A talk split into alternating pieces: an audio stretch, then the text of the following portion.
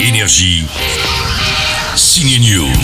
Elle adore jouer les maîtresses après être celle du patron de l'agence dans la série 10%. Laure Calamy part à la recherche de son amant dans les Cévennes avec un âne. Ouais, ouais.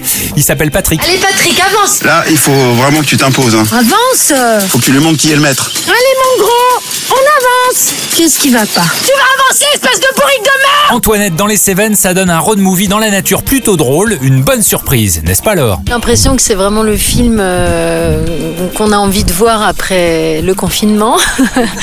Ces paysages des Cévennes, euh, tellement sauvages. hein. C'est c'est un voyage zéro carbone en plus. Il adore aller dormir chez les gens aux quatre coins du monde. Il en anime même une émission de télé depuis plus de 10 ans. Antoine de Maximi s'est dit Tiens, si j'imaginais qu'on me kidnappe, du coup j'irai dormir chez vous, donne au ciné J'irai dormir dans les Carpates, une enquête policière.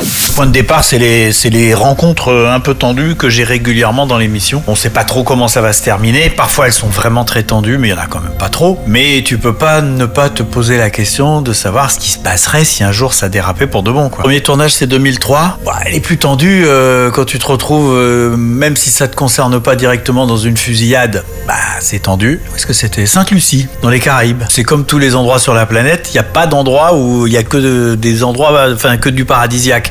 Il y a souvent euh, des coins un petit peu annexes où ça l'est moins.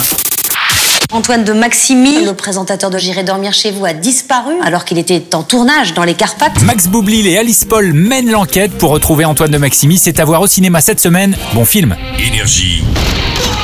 Signe News.